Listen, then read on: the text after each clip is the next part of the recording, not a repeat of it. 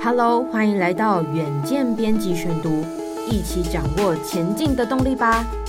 大家好，欢迎收听编辑选读，我是右庆。ChatGPT 大爆发，该小心的不是 AI，而是比你先学会使用 AI 的人。想在数位时代领先一步，快报名五月九号最强 ChatGPT 线上课程，并关注远见生成式 AI 专题解析。详情可以参考我们的资讯栏连结。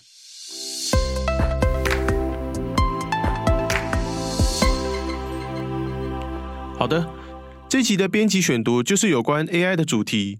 曾经抓出李梅珍、林志坚等论文抄袭事件的文章比对系统快刀，近期搭上 ChatGPT 浪潮，顺势推出可辨识 AI 生成文字的快刀 AI 先生。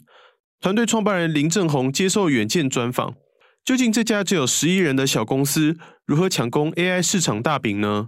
今天这集编辑选读就带大家一起来看。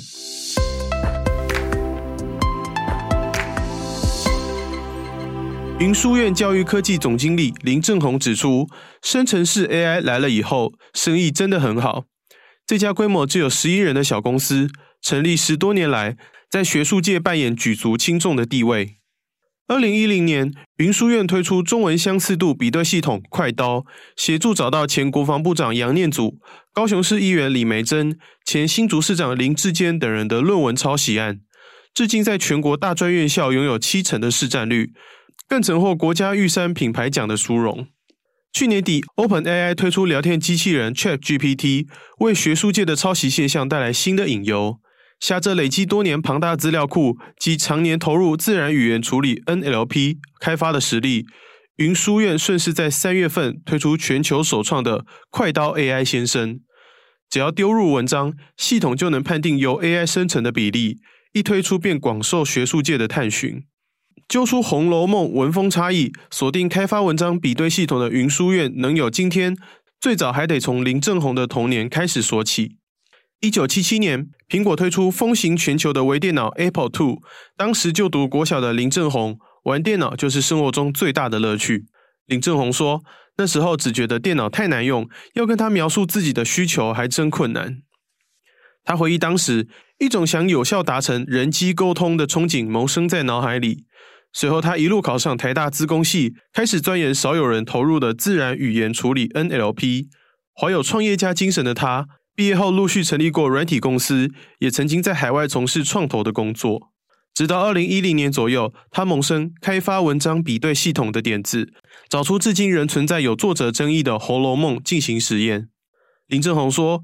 胡适用他的国学涵养证明《红楼梦》前八十回和后四十回是不同人所写的，但我们想展现科学上的根据，于是团队将全书进行断词，建立作者的用词习惯表，最终落点分析结果出炉，前后作者的文风毫不重叠。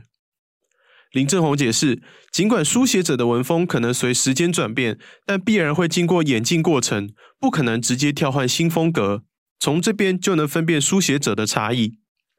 有了技术基础，下一步就得思考应用场域。正巧团队成员在写论文的过程中，难免碰上引用问题，加上林正宏在阅读他人的论文时，也常感受到论文抄袭的现象，促使他们抓准论文比对的商机，进而推出快刀。林正宏说明，一篇五万字的论文，大约需要和两亿篇文章进行比对才够精准。团队光是前期扩充资料库就耗费了大量的心力。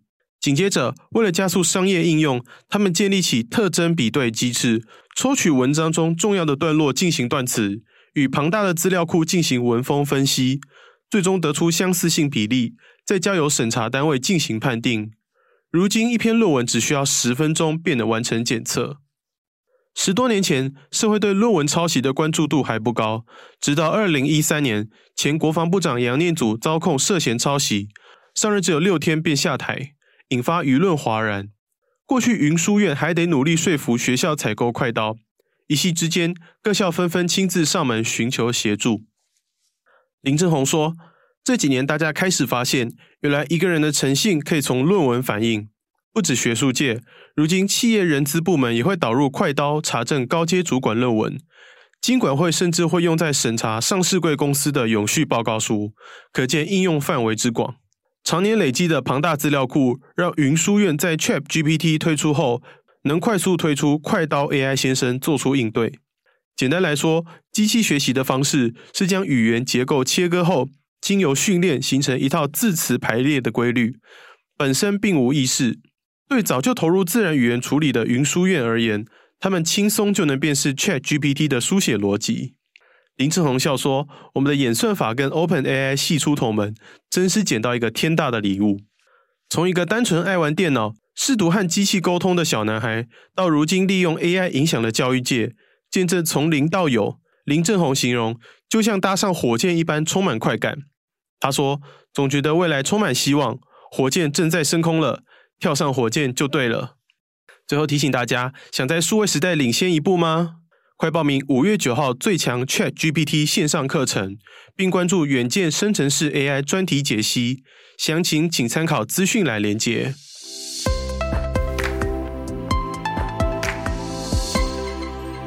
以上就是今天的编辑选读。如果你喜欢远见 On Air，欢迎按赞、留言、分享，或是想了解更多细节，欢迎参考我们资讯栏连接。最后，请大家每周锁定我们，陪你轻松聊财经、产业、国际大小事。下次再见喽，拜拜。